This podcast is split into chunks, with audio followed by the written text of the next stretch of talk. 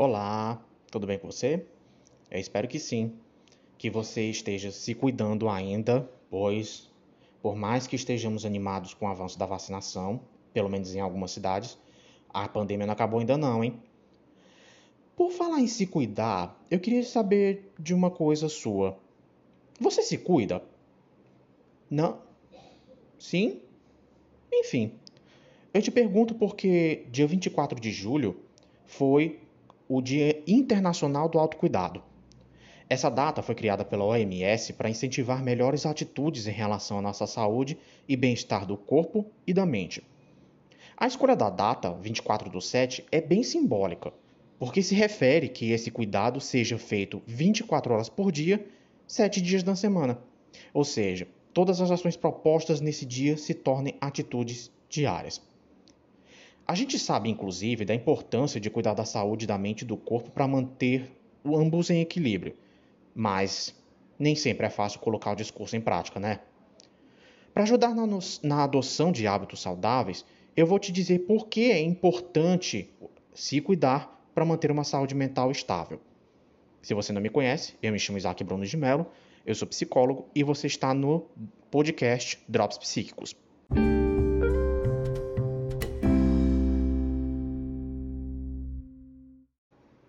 Autocuidado e saúde mental andam de mãos dadas. Sem um, o outro não consegue existir. Quando um dos dois está em estado precário, interfere diretamente no outro. Por exemplo, uma pessoa depressiva não tem vontade de se cuidar, cuidar do corpo inteiro. Ela não come, não dorme bem, não tem vontade de se arrumar, trabalha só por obrigação, não tem motivação para encontrar ninguém. Ou seja, ela não tem nenhuma percepção de autocuidado. A ausência de cuidados consigo mesmo também pode deteriorar a saúde mental e causar problemas como, por exemplo, depressão e ansiedade. Isso acontece porque você não está se valorizando como deveria, então é mais fácil adotar hábitos patológicos. Com o tempo, eles aumentam o seu mal-estar até que uma enfermidade psicológica surja. Quando você compreende a importância do autocuidado, automaticamente passa a prestar atenção na sua saúde mental e a cuidar dela. É por isso que na terapia, além de tratar condições psicológicas, o psicólogo ensina pacientes sobre a importância de cultivar um modo de vida saudável. Mas aí você deve estar se perguntando: o que é autocuidado? O autocuidado é a prática individual de cuidados consigo mesmo, envolvendo as várias esferas que compõem a existência humana: saúde, família, Vida profissional, vida amorosa, espiritualidade, vida social são algumas delas. Ele é feito por meio de um conjunto de atitudes que trabalham o corpo e a mente em conjunto. O objetivo dessa prática é preservar a saúde mental e automaticamente melhorar a vivência diária.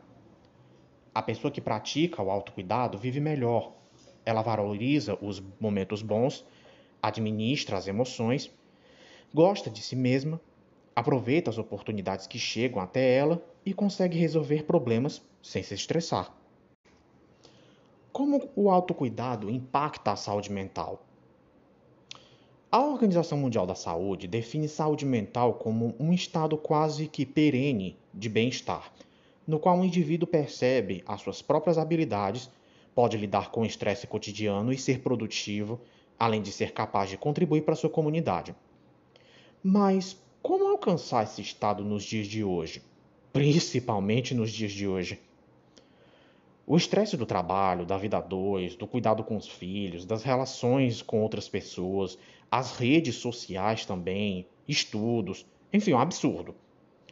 A gente vive em um mundo tão acelerado que todo mundo está em busca do seu lugar ao sol e trabalha incessantemente para isso, que às vezes a gente entra em curto. Como então encontrar um tempo para a gente conseguir relaxar e voltar a olhar a si mesmo? Como ficar bem-humorado, tranquilo, resiliente e alegre? O autocuidado é a prática capaz de fazer isso de uma forma simples e constante. Uma vez que você aprende a cuidar de si mesmo, dando valor a cada aspecto do seu ser, leva esse aprendizado para o resto da vida. Aliás, o autocuidado é importante em todas as etapas da sua existência, não apenas quando você está no auge. Os cuidados consigo mesmo ajudam a conservar o bom humor e a autoestima, essenciais para fortalecer a sua saúde mental. Eles também aprofundam o autoconhecimento, um fator indispensável para levar uma vida assertiva e confiante.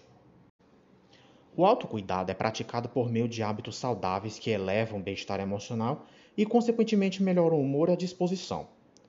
Se você sente mau humor, cansaço, irritação, desânimo a maior parte do tempo, a razão para isso pode estar nos seus hábitos, mas necessariamente os maus hábitos. Sabia que é possível ter depressão e ansiedade somente em cultivar costumes e manias pouco saudáveis? Uhum. É por isso que depressão e ansiedade é tão perigoso. Muita gente pode ter e nem sabe disso. Modificar os hábitos, incorporando uma mentalidade de autocuidado em tudo que você faz, pensa, pensa ou diz, já é um bom começo para poder você começar a se cuidar. Por isso eu vou dar aqui para você algumas dicas de como você pode fazer isso. Número 1, um, autocuidado emocional. O autocuidado emocional é composto por uma série de ações que visam os cuidados com o humor e as emoções. Esses elementos são indicativos importantes de como anda a sua saúde mental. O excesso de emoções e humores negativos costuma ser um sinal de problema psicológico ou insatisfação para a vida. Para isso, durma bem, Acorde e levante da cama cedo. Perdoe os seus erros e as falhas dos outros. Procure se desestressar, haja com coragem. Cultive pensamentos positivos. Ajude instituições de caridade ou faça até mesmo voluntariado. Ajudar pessoas em algum tipo de situação vulnerável. Ser cordial e agradável todos os dias. O autocuidado psicológico é semelhante ao emocional mas ainda possui distinções bem definidas que o caracterizam como elemento singular. Ele diz respeito ao seu grau de autoaceitação, de inteligência emocional, de satisfação da vida, de crescimento pessoal, bem como a existência de um propósito de vida. Você consegue identificar esses elementos na sua vida? Para descobrir quais deles precisam de atenção, se questione: qual é o seu propósito de vida? Está satisfeito com ela? Como é que você consegue lidar com as outras pessoas?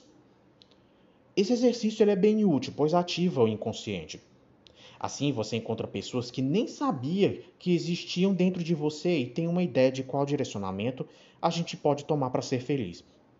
Para isso, aprofunde o seu autoconhecimento, defina metas claras para sua vida e, preferencialmente, que possam ser alcançáveis em um espaço de tempo um pouco curto. Valorize as qualidades.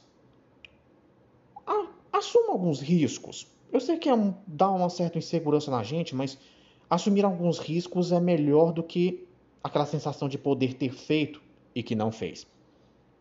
Buscar novas experiências, praticar meditação para cultivar um estado emocional de tranquilidade, priorizar as suas necessidades e nunca deixar de aprender. E o melhor de tudo, fazer terapia, né? O autocuidado físico está relacionado à nossa saúde e disposição para executar tarefas no dia a dia. Uma mente cansada e um corpo cansado não rola, né, gente? A saúde da mente e do corpo estão interligadas, embora não pareça. Para que um esteja bem, o outro também precisa estar. Para isso, pratique exercícios com regularidade, faça caminhada algum esporte do seu gosto principalmente se você estiver começando, opte por aqueles que causem menos impacto ao, ao corpo e não se esqueça de fazer uma avaliação com o médico para poder saber se tem alguma condição que pode comprometer o, o resultado, tá? Tenha uma alimentação balanceada, se necessário consulte um nutricionista ou um nutrólogo e faça visitas anuais ao seu médico de confiança e acima de qualquer coisa, descanse quando for necessário. Vida social é importante? Muito. O ser humano precisa estar em constante contato com seus semelhantes, seja por questões de obrigação, de necessidade ou de afinidade. Portanto, é importante cultivar uma vida social saudável. E essa foi uma das coisas que a pandemia mais afetou. Como nós sabemos, pela alta é, taxa de infestação e de contaminação, infelizmente a nossa vida social foi bastante comprometida. Mas você não precisa ser festeiro ou ter um milhão de amigos para isso. Nesse caso, o que é mais relevante é a qualidade das suas relações sociais, não quantidade. Se as pessoas com quem você convive forem bem-humoradas, agradáveis, divertidas, humildes até, você sempre vai estar em boa companhia. Já elas desejarem lhe colocar para baixo e ridicularizar os outros, é provável que você tenha contaminado pela negatividade delas. Por isso, preste atenção. Peça ajuda de pessoas de confiança quando preciso. Escute e peça escuta para desabafar. Mantenha amigos leais próximos e pessoas tóxicas longe. Transforme qualquer encontro social em um momento de alta qualidade. Seja honesto com eles e principalmente com você mesmo. Não esconda os seus sentimentos. Combata aquela sensação de inveja e a vontade de fazer comparações entre você mesmo e as outras pessoas, principalmente se você estiver nas redes sociais. E acima de qualquer coisa, valorize os seus amigos e a sua família. Do mesmo modo que a vida social é relevante para cuidar da saúde mental, a vida financeira também é. Afinal de contas, quem passa por perrengues em razão da falta de recursos financeiros sofre muito com estresse e ansiedade. Outro ponto que também a pandemia acertou em cheio, ela escancarou ainda mais a desigualdade social na população brasileira. Como preservar o bem-estar nessa condição? Difícil, né? O cuidado com as finanças é uma parte indispensável do autocuidado. Esse pilar não inclui somente saber economizar, mas também saber receber o seu dinheiro. Ou seja, envolver o seu sucesso profissional também. Se você deseja ter uma vida financeira confortável, precisa construir uma carreira que satisfaça esse objetivo. Para isso, faça cursos de controle de despesas pessoais, tenha uma planilha estruturada de gastos, foque em sua carreira profissional, estabeleça objetivos para viver a condição financeira dos seus sonhos mantenha uma poupança para emergências, não gaste com bobagem e valorize os é, e não valorize demais os objetos materiais, serviços e experiências consumidas com o seu dinheiro ou até mesmo o dos outros. O nosso espaço onde nós estamos, nosso ambiente, ele também tem uma influência no nosso, no nosso bem-estar mental. Por isso, o autocuidado espacial também é necessário que a gente cuide. Como? Bom, primeiro, deixa eu especificar do que se trata. O autocuidado especial, hum, digamos, o ambiente em que vivemos tem uma influência sobre quem nós somos e como nós nos sentimos. Então a gente precisa cuidar bem dele. Enquanto crianças, a gente não tem muito controle sobre o que acontece na nossa residência. Mas quando a gente chega na adolescência e principalmente na, na vida adulta, a gente adquire autonomia acerca dele. Você já deve ter ouvido falar que um ambiente bagunçado é reflexo de uma mente perturbada.